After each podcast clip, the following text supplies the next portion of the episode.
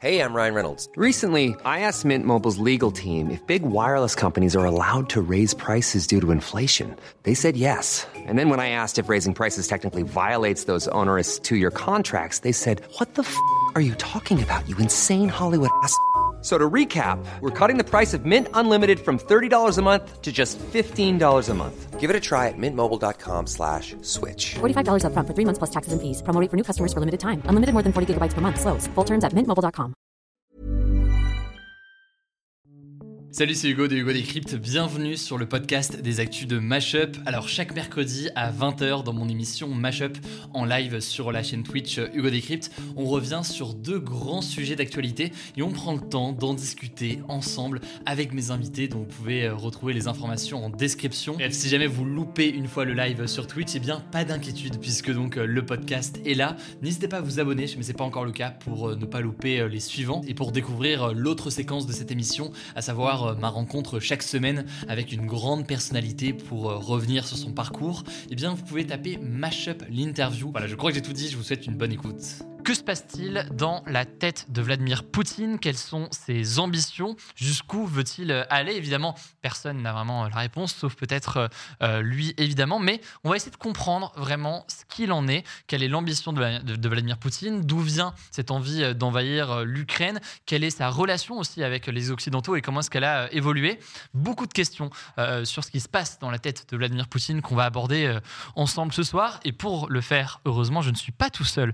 On va pouvoir avoir un invité dans quelques instants, cet invité, c'est Antoine Wittkin. Il est journaliste, écrivain ou encore réalisateur. Il a justement réalisé un documentaire pendant plusieurs années sur Vladimir Poutine. Ça s'appelle La vengeance de Poutine. Et on va commencer à regarder la, la bande-annonce. Et juste après, du coup, on va pouvoir euh, en discuter. Vladimir Vladimirovich Poutine. Son but était de maintenir l'Ukraine déstabilisée. Pour comprendre l'origine de la guerre, il faut revenir aux origines de Poutine. C'est un ancien du KGB. Le fil conducteur, c'est ce sentiment d'humiliation vis-à-vis d'un Occident qui aurait presque organisé la chute de l'URSS. Beaucoup me disent mettez-vous dans la tête de Poutine. Bon, c'est quand même difficile. La vengeance de Poutine, dimanche à 20h55 sur France 5. Antoine, bonjour. Merci d'être euh, d'être là déjà pour répondre à toutes nos questions sur Vladimir Poutine. On a forcément beaucoup de questions. Je précise d'ailleurs que euh, ton documentaire, euh, nous, on va pouvoir voir deux trois extraits ensemble, mais il est diffusé le 27 mars, donc c'est ce dimanche à 20h55 sur France 5. et après, pour le voir, on ne sait pas encore s'il y aura d'autres façons de le voir, mais il y a déjà une première option sur France 5, c'est ça? Et il y en a une seconde qui est de le voir en replay ensuite sur le site de France Télévisions. Voilà, donc vous allez pouvoir découvrir tout ça. Le documentaire s'appelle pardon La vengeance de Poutine. C'est déjà d'ailleurs la première question que je voulais te, te poser. Tu as beaucoup travaillé forcément pour ce documentaire sur Vladimir Poutine. Tu l'as appelé La vengeance de Poutine. De quoi se venge vraiment Vladimir Poutine? Alors bon, c'est le titre euh, du film. Comme tous les titres, euh, il y a un moment, il faut trouver quelque chose qui définit le mieux euh, le personnage, le sujet. Et là, ça m'a sauté aux yeux parce que je me suis aperçu, c'est ce que le film raconte et c'est ce qu'on voit là, qu'en fait, son moteur principal, sa principale motivation, euh, c'est qu'il n'accepte pas d'avoir perdu la guerre froide. Il estime qu'il l'a perdu de manière euh, illégitime, qu'en tout cas, s'il l'a perdu, c'est à cause des pays occidentaux. Et surtout, il estime qu'en permanence, depuis, euh, depuis, depuis la chute de l'Union soviétique, qui était, je le rappelle, en, en, 1991, mmh. l'Occident manœuvre de manière à humilier la Russie, l'affaiblir, etc., etc. Et c'est allé jusqu'au point où, euh, lorsqu'il est euh, revenu au pouvoir après des élections truquées en 2012, mmh. puisqu'il l'avait quitté vaguement pendant quelques, quelques années, il a estimé que les manifestants qui étaient dans les rues contre lui étaient manipulés par l'Occident. Mmh. Et donc pour toutes ces raisons, il a ce, ressentiment très très mmh. fort. Et, le ressentiment, c'est dans la, dans la vie politique, c'est quelque chose qu'il faut jamais sous-estimer. Ça fait beaucoup de mal, c'est très dangereux. Et lui, il a ce, ressentiment contre l'Occident. On en parlera peut-être tout à l'heure, mais je pense que son, son, entrée en Ukraine, son agression de l'Ukraine, ça a quelque chose à voir avec mm. ça. Peut-être même d'ailleurs plus qu'avec l'Ukraine elle-même. Et donc, il veut se venger. Voilà, très simplement. Et ce que ça illustre déjà avec euh, cette question de, vengeance, ce ressentiment, c'est que euh, la politique ou la géopolitique, euh, ces affaires d'État, c'est pas seulement des questions rationnelles, scientifiques, de euh, il y a une menace ou quoi, parce qu'il peut y avoir par ailleurs des menaces, des, des, des, des sanctions, des, tout un tas de tensions entre les Occidentaux et les Russes, c'est évident, on pourra reparler de la question de l'OTAN, etc. Mais ce qu'on voit aussi, c'est qu'il y a une question aussi d'émotionnel, y compris pour une personnalité politique. Quel impact est-ce que ça peut avoir dans le cas de Vladimir Poutine, par exemple, cette question de, de l'émotion et, et qu'est-ce que, à quoi ça peut mener? C'est vraiment au centre du, au centre du truc. Euh, il a, lui, euh, ça se voit physiquement, c'est quelqu'un de très froid, une sorte de, de, de, lézard froid comme ça. Euh, il a un masque en permanence et donc on s'attendrait pas forcément à ce qu'il y ait des choses un peu plus psychologiques et personnelles. Mmh. Et je vais te dire, en discutant avec des diplomates notamment euh, ou des, occidentaux qui ont négocié avec lui, il y a un truc que les diplomates n'aiment pas du tout, c'est quand on personnalise. Hmm. Ils te disent toujours, euh, finalement, les États, il y, a des effets de système qui dépassent la personne. Qui dépassent la personne. Il y a des intérêts nationaux et voilà.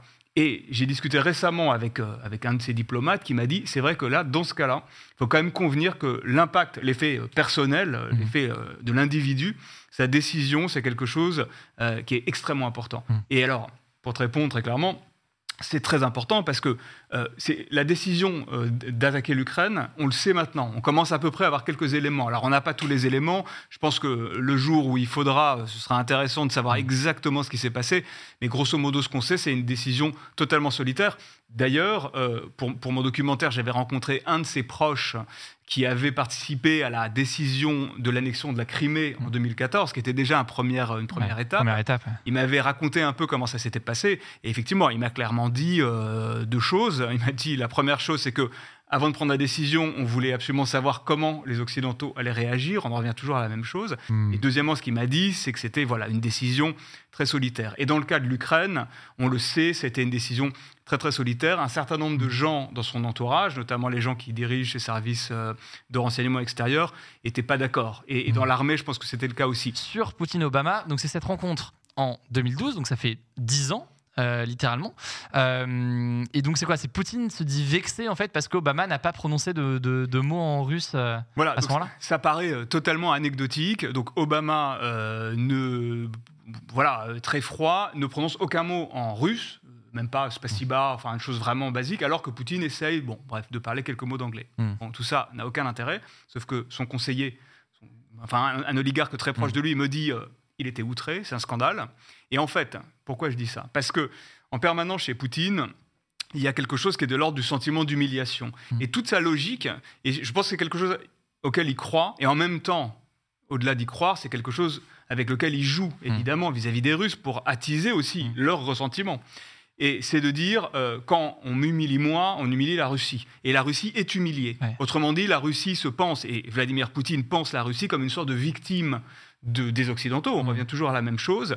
Et donc, cet épisode avec Obama, il est intéressant parce qu'il représente ça. Et je vais rebondir là-dessus. Mmh. Ce qui est assez incroyable, c'est que, donc ça c'était en 2012 ou 2013, lorsqu'il prononce son discours le 24 février 2022, euh, juste après avoir lancé ses troupes à l'assaut de l'Ukraine. Mm. Il a une sorte de, déclaration comme ça assez radicale. C'est notamment là qu'il menace euh, euh, de, l'emploi de l'arme mm. nucléaire. Et à un moment, il s'arrête, il regarde la caméra et il dit Pourquoi est-ce que tout ça est arrivé? Je vais vous le dire, parce que l'Occident nous méprise, est mm. dédaigneuse, nous humilie, etc. Donc il est vraiment à nouveau dans, cette, dans ce registre euh, psychologique.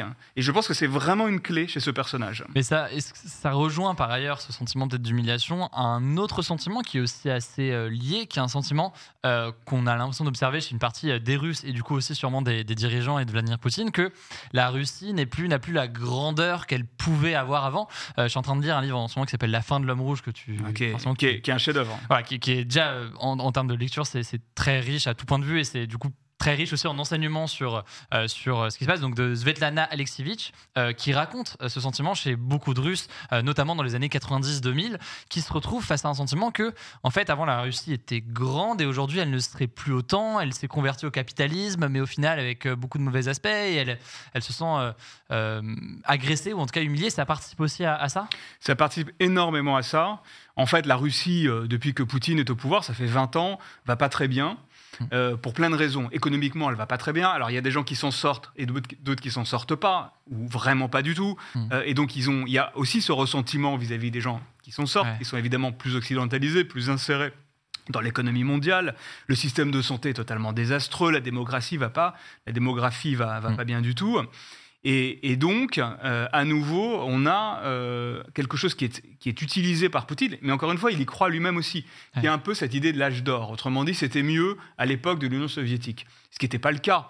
Euh, L'Union soviétique, c'était une, une dictature terrible. Mais c'est vrai qu'il n'y avait effectivement pas tous ces changements, il n'y avait pas ce libéralisme économique qui a fait qu'il y a des gens qui s'en sortent très bien et d'autres vraiment pas du tout. Il n'y avait pas cette corruption gigantesque, parce que ce qu'il faut dire aussi, c'est que le libéralisme, Poutine et les siens, c'est les premiers à, à l'utiliser. C'est-à-dire que Poutine est multimilliardaire et les gens autour de lui le sont tout autant. C'est ce hein. qui est dit d'ailleurs dans la fin de l'homme rouge, c'est que dans ce passage du, alors, du, du communisme, en tout cas de, de, de- de l'URSS à, euh, au capitalisme, euh, euh, certains disent en fait, euh, en réalité, c'était euh, certes le passage au capitalisme, mais avec euh, euh, en fait euh, ceux qui étaient d'ailleurs parfois déjà à la tête du pays, qui sont restés à la tête du pays, mais sous une autre forme et qui se sont accaparés certains. Exactement. Et c'est les mêmes qui dénoncent euh, l'Occident capitaliste en disant quelle abomination, alors que c'est les premiers évidemment à, à se servir. Mais c'est pour ça que La fin de l'homme rouge, c'est vraiment, c'est c'est un, un bouquin extrêmement euh, utile pour comprendre ce qui se passe, parce que tu as même, un moment, tu as des gens, euh, c'est une série d'entretiens, et tu as des gens qui expliquent à Svetlana Alexievitch que même si à l'époque de l'Union soviétique c'était très très dur et c'était la dictature et voire même certains de leurs proches ont disparu au goulag, finalement ils regrettent ce moment-là parce qu'au moins la Russie était euh, respectée, que c'était l'Union soviétique, il y avait un truc comme ça. Et donc tu vois très bien pourquoi Poutine peut jouer là-dessus. Il, il en joue extrêmement cyniquement, il l'utilise mais il en joue. Et c'est voilà, on- on- la fin de l'homme rouge, euh, grosse recommandation, je suis en train de lire Ouais, en ce moment, et, Ah et- ouais. et du coup c'est validé par, par Antoine. Euh, je vous invite vraiment à le, à le lire, c'est passionnant. Euh, si on revient à la question du coup de la situation euh, actuelle, pourquoi est-ce que selon toi il a décidé là en 2022, le 24 février, euh, d'envahir l'Ukraine? Qu'est-ce qui a fait dans la situation actuelle que c'était le bon moment, disons, pour euh, Vladimir Poutine selon lui? Bon, alors là, on en est euh, réduit à des, à des Suppositions, à des ouais. suppositions, hein, parce que. euh, mais ceci dit, c'est pas totalement des suppositions, parce que en fait, Poutine, c'est quelqu'un qui parle pas Mm. mal, il fait des discours. Et, euh, et parfois, avec les dictateurs, il faut juste les écouter. Mm. Il ne faut pas essayer d'être trop intelligent. Il ne faut pas essayer de plaquer sur eux notre rationalité. Ce qu'on a fait. Est-ce que, dans mon film, il y a des, il y a des- des chefs d'État qui ont discuté avec lui, des ministres, et à chaque fois, les gens ont tendance à dire euh, bon, bah, il doit être comme nous d'une certaine manière. Ça veut dire que lui, il n'a pas intérêt à la guerre, puisque nous, on n'a pas intérêt à la guerre. Donc, euh, bref, il suffit de l'écouter. Et ce qu'on peut, pour répondre à la question, ce qu'on peut dire, je pense qu'il y a plusieurs choses. Euh, la première, c'est que, très franchement, euh, je pense que son objectif principal, quand il se réveille le matin, c'est de rester au pouvoir. C'est-à-dire, c'est dictateur, il, en- il a quand même 70 ans bientôt, Euh, il est contesté, l'économie va vraiment mal, la gestion du Covid a été mais totalement catastrophique. Et ça, les Russes ont pu se rendre compte. Et donc, il a bien compris que agiter un, comment dire, un, un spectre, un chiffon rouge du nationalisme, mener une bonne guerre dans une société, la Russie, qui est euh, travaillée par une propagande depuis, depuis 20 ans, une propagande belliciste. Ce qu'il faut se rendre compte quand même, nous ici, c'est, c'est- on, est, on est en démocratie, on ne peut pas le comprendre. À la télévision russe, et les gens ils regardent la télévision là-bas, euh, peut-être plus qu'ici encore, à la télévision russe, il y a mais, quotidiennement des émissions à la gloire de l'armée, à la gloire de la guerre. Enfin, ils sont vraiment dans cette logique belliciste. Oui, et c'est- au passage une autre posture, parce que quand, quand on parle de ça, c'est marrant, moi je vois sous des commentaires parfois sur YouTube ou autre, on a des réactions de gens qui disent oui, mais en France aussi, euh, on a une éditoriale des médias proche du pouvoir ou quoi. Euh, mais là, c'est quelque chose de quand même bien différent parce qu'on n'est pas seulement sur une potentielle ligne euh, éditoriale d'un média ou même un- une proximité, un potentiel avec euh, des chefs d'État ou, des, ou Emmanuel Macron ou autre. On est là sur une véritable censure de tout ce qui n'est pas dans la ligne officielle de Vladimir Ouais, Poutine ouais. euh, ces derniers jours. Et c'est même pire que ça. Il y a de la censure totale et les médias sont tous aux ordres, etc. Et puis quand t'es pas dans la ligne, quand tu es journaliste, tu peux même te faire tuer, empoisonner comme Navalny. Il y a une journaliste qui s'appelle Anna Politkovskaya, elle s'est fait assassiner parce que ce qu'elle disait plaisait pas. Donc ils sont dans cette propagande-là. Et donc je pense que pour lui, agiter le nationalisme, c'était une bonne manière de ressouder de ressouder euh, la population derrière lui. À un moment, il se disait qu'il avait intérêt à le faire, je pense. Et la deuxième réponse à ta question, c'est que je pense qu'il s'est dit qu'il pouvait le faire, que ça allait être facile. Et c'est là où on voit les effets de l'idéologie. C'est que dans sa vision du monde, euh, et c'est là où je te dis, il faut écouter ce qu'il dit. Il a, il a dit, les Ukrainiens sont pas un vrai État, c'est pas un vrai peuple. De toute façon, ils ont des dirigeants pro-occidentaux corrompus. Et en fait, les Ukrainiens, ils n'aspirent qu'à une chose, c'est à se réunifier avec la Russie. Il l'a dit. Et donc, dans son monde, où en plus, et ça revient à la question que tu posais sur sa psychologie, il est très isolé. Mm. Les gens ne lui disent pas la vérité, évidemment. Euh, Quand, quand vous êtes dictateur depuis 20 ans, il n'y a plus personne autour pour dire la vérité. Et dans son monde, je pense qu'il s'est convaincu que tout simplement, ça allait être facile, ou en tout cas, ça allait être possible. Et si c'est possible, et si ça peut rapporter des points euh, pour son Mm. prestige personnel, eh ben on y va. C'est ce que j'allais te, te demander. Là, on a parlé de la question de l'émotion, la question de l'entourage, c'est un autre enjeu majeur quand on gouverne. Euh, encore là, il y a quelques jours, on, on prépare une vidéo sur, euh, sur Zelensky, euh, sur le président ukrainien, et, euh, et on, on- on voyait que lui, en l'occurrence, euh, est pas isolé, mais euh, avant euh, le début de l'invasion, en tout cas, il s'est entouré davantage de proches de lui, euh, de sa boîte de production, de gens à qui euh, il travaillait, ou même de sa famille dans, Ah, certains pas. cas. Euh, Vladimir Poutine aujourd'hui, est-ce qu'il gouverne seul? Est-ce qu'il est entouré? Est-ce qu'il a vraiment un, un bras droit sur tout ce qu'il fait? Comment est-ce qu'il agit? Comment est-ce qu'il prend ses décisions? Il est de plus en plus seul. Euh, il y a quelque chose qui peut paraître là aussi assez anecdotique, qui a été le Covid. Et en fait, beaucoup de gens ont dit qu'il il a, il a très peur du Covid. On ne sait pas trop pourquoi, mais il a très très peur de la maladie et il s'est vraiment isolé très fortement. Mais isolé euh, physiquement, ça veut dire que on l'a même vu sur certaines images. Il y avait son, son- ses ministres à, Certains disaient que c'était un signe de respect, cette distance-là, au final, parce qu'on on l'avait vu quand Emmanuel Macron avait rencontré Oui. Vladimir Poutine, on avait dit non, mais c'est un signe Ah non, de non. respect. euh, Non, non, il y, a- il y a un protocole sanitaire pour les gens qui vont le rencontrer. Euh, Macron, euh, ça a été raconté, avait pas voulu se faire tester. Son test euh, par peur de. par de peur que son. ADN soit récolté. Et, mais, mais même avec son ministre de la Défense, s'appelle Shoigu, avec lequel il va, euh, il va faire de la pêche. hein. Enfin, il y a, je crois qu'il y a même des images au début de mon film avec Shoigu. Euh, on a vu une image récemment, Ouais, il, était à, ouais. il était à 10 mètres. Et donc il s'est il s'est énormément isolé. Euh, il a plus rencontré d'homologues étrangers. Et, et pour quelqu'un comme lui, je pense que rencontrer des homologues, des homologues étrangers, c'est important parce qu'en fait, quand plus personne vous dit la vérité parce que vous êtes le chef absolu, euh, bah, il y a des gens qui sont vos, vos homologues à l'échelle internationale qui peuvent vous dire des choses. Donc il s'est quand même beaucoup isolé. Et ce qui est sûr, c'est que euh, il s'est isolé, y compris par rapport aux gens. Il avait un cercle. Euh, dans mon film, par exemple, il y a, quelqu'un qui s'appelle Vladimir Yakounine. Il faisait partie de ce qu'on appelait le premier cercle. Donc, c'est des gens, alors, euh, qui peuvent être des ministres ou des gens des services de sécurité. Lui, c'est un ancien du FSB, c'est un oligarque. C'est des gens. Qui- service secret ou service de renseignement. voilà, c'est des gens euh, qui ouais. pèsent. Lui, par exemple, en fait, on, fait plus partie. Mm. C'est un signe. Et, et donc, ça s'est quand même réduit. Aujourd'hui, euh, il y a 4-5 noms qui sont souvent donnés de gens euh, qu'il consulte. Mais très clairement, les décisions, c'est lui qui les prend. Mm. Et c'est ce qui s'appelle un dictateur. Et, euh, et dans les autres choses qui, euh, circulent, là c'est plus de l'ordre des, rumeurs peut-être, mais c'est intéressant justement de les, les aborder euh, aussi. On entend parfois dire que Poutine serait fou, que ses décisions seraient prises de, façon irrationnelle et de façon complètement hors de la réalité du fait de cette potentielle folie, en tout cas selon des vraiment, en tout cas purement des rumeurs. Est-ce que c'est le sentiment que tu as? Est-ce que c'est réducteur? Comment est-ce que tu vois ce sujet-là qui revient souvent? Ouais, je, je pense que c'est réducteur et je pense que même ça peut être même dangereux parce que bon, quelqu'un qui est fou, euh, c'est quelqu'un qui est dans l'hôpital psychiatrique. Donc il- il l'est pas, donc la question se pose pas. Et donc euh, euh, il faut il faut ne pas considérer qu'il est fou pour pouvoir le prendre au sérieux, Hmm. le considérer comme un, un- un homme d'État qui prend des décisions qui ont des conséquences. euh, contre lesquelles il faut qu'on résiste et qu'on s'oppose, et que donc il a sa rationalité. Alors ce qui est vrai, c'est que sa rationalité, euh, c'est pas la nôtre. Je vais donner un exemple de ça. Euh, pour mon film, euh, j'ai interviewé euh, Jean-Yves Le Drian, qui est le ministre des Affaires étrangères. Alors, lui m'a jamais dit, euh, je pensais qu'il était fou, mais il m'a dit quelque chose d'assez intéressant. C'est qu'en fait, en allant le, le- le rencontrer, ou quand Macron l'a rencontré, ils se sont aperçus que, en fait, ce personnage qu'on estimait comme un, voilà, un chef d'État d'un grand pays, la Russie, mais avec lequel on pouvait essayer de négocier, etc., il m'a dit, mais en fait, il a une idéologie. En fait, il est complètement idéologisé. Et c'était vachement intéressant parce qu'en fait, c'était une manière de dire, il pense pas comme nous, mais il a sa pensée à lui. Et c'est pour ça qu'on comprend pourquoi au début de l'attaque de l'Ukraine, il y a des gens, des commentateurs, etc., qui ont pu dire, il, il est fou, il est Ouais. dingue, il a pété les plombs. Alors qu'en fait, c'est pas ça.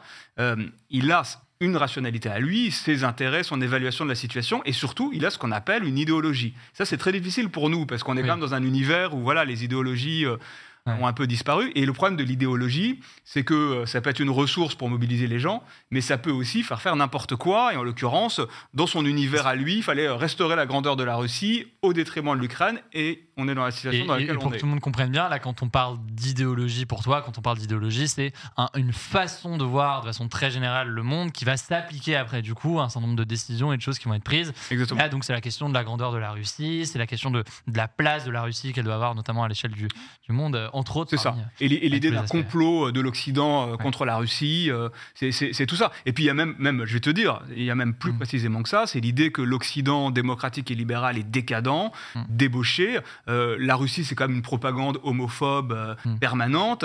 Il y, a, il y a une sorte, il y a- il y a- enfin je veux dire, il y a aussi une vision ultra conservatrice de la société. hein. Ça va Ouais. avec quand même. hein. Peut-être très clairement, et, c'est une autre question que je voulais que je qu'on voit, parce qu'on donc encore une fois, je, je leur dis euh, le, nom de ton euh, de ton documentaire, c'est la vengeance de Poutine. On a parlé de sentiment d'humiliation euh, vis-à-vis des occidentaux. On a parlé du coup du cas de de, de, de Barack Obama face à Vladimir Poutine, le fait qu'il n'avait pas prononcé quelques mots en, russe, mais de façon peut-être plus importante sur des décisions. Qu'est-ce qui pourrait avoir alimenté, selon toi, ce sentiment d'humiliation, ce sentiment de ouais, de- de- du côté de, euh, des Occidentaux par rapport à, à Poutine C'est quoi? C'est la présence de l'OTAN dans des pays de l'Est? C'est quoi qui pourrait euh, jouer là-dessus?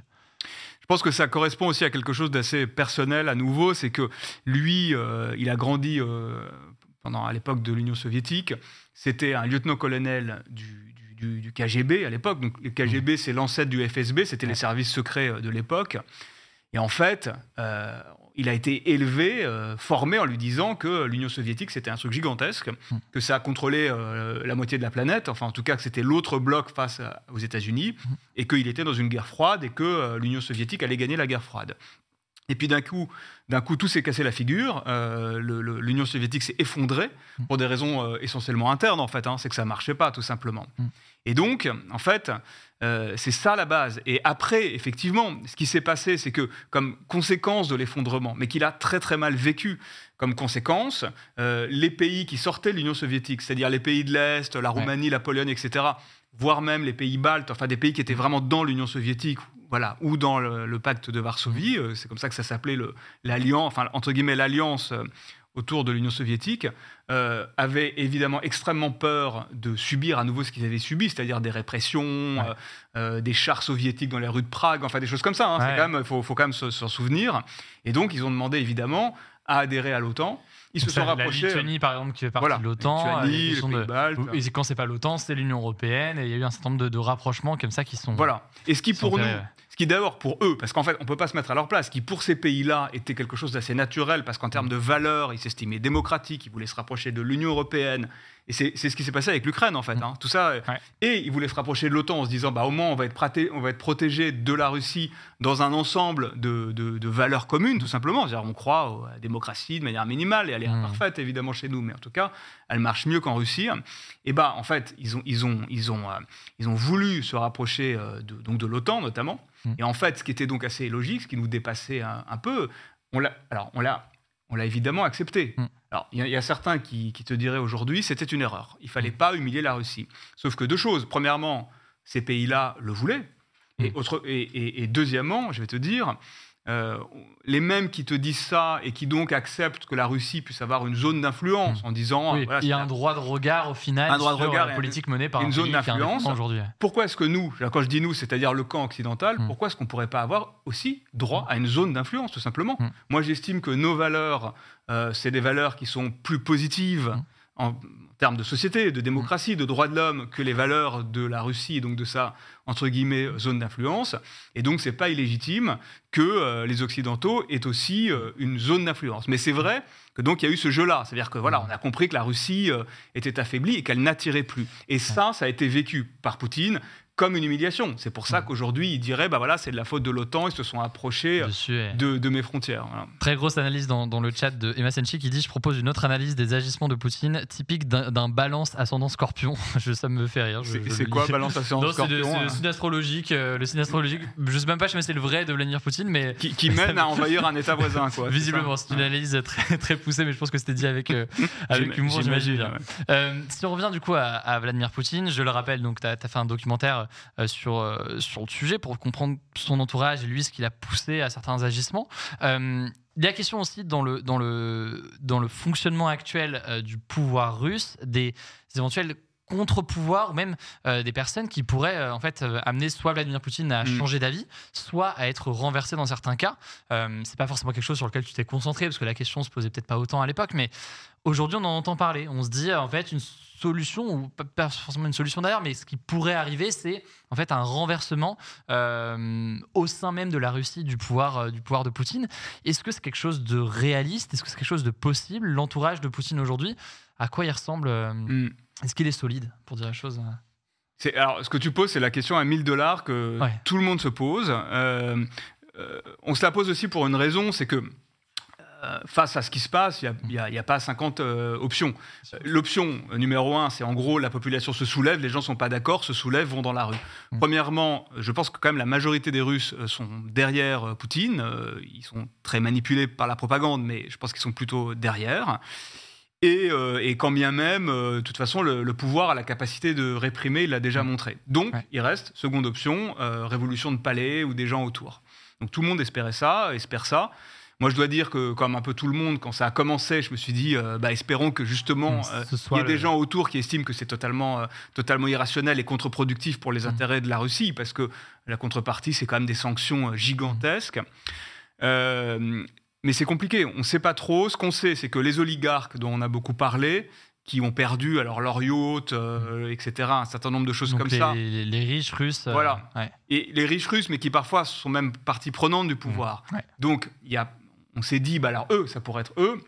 Sauf que, alors là, ce qui est certain, c'est que les oligarques, ils n'ont pas le pouvoir. C'est Poutine qui a le pouvoir sur les oligarques. Mm. À l'époque précédente, c'était l'inverse. hein. Sous Yeltsin, qui était le prédécesseur de Poutine, euh, les oligarques avaient euh, une certaine prise sur la, la vie politique. Aujourd'hui, c'est vraiment l'inverse. Et euh, il resterait donc euh, l'entourage vraiment très proche.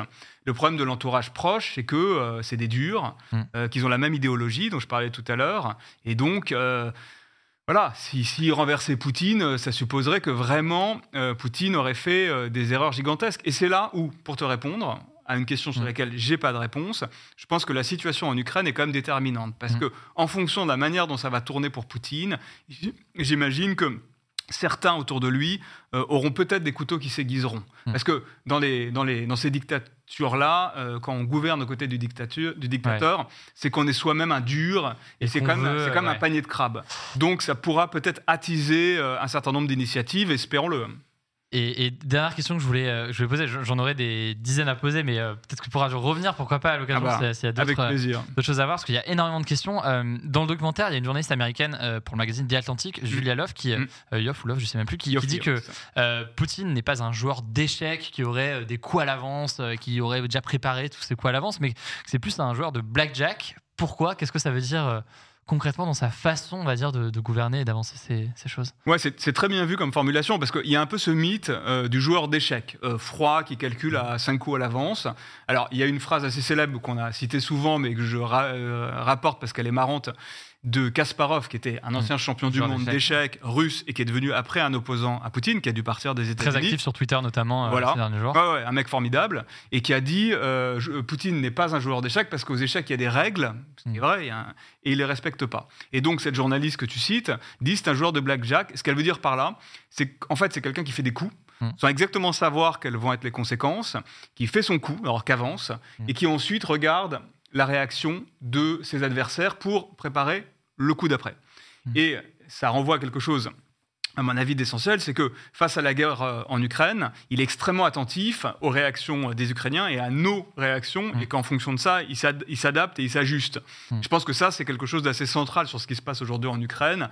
Euh, je ne crois pas qu'il ait prévu euh, une espèce de plan machiavélique euh, à cinq. Ouais. bandes pour, pour, voilà, pour avancer ses pions. hein. Donc euh, chaque chose en son temps. Il y a eu là du coup l'invasion de, l'Ukraine. On a vu euh, aussi avec le, le sujet précédent avec Xavier Tellman à quel point c'était euh, pas évident en fait pour euh, Vladimir Poutine en ce moment.